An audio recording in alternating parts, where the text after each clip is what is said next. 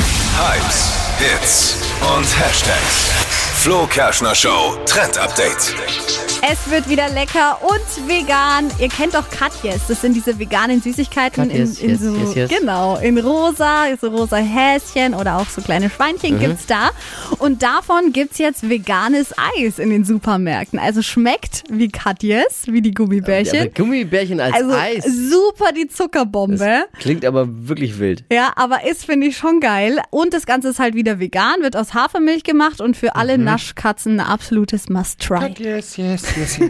Aber das, ist wirklich, das, das müssen wir mal probieren. Hm. Ja.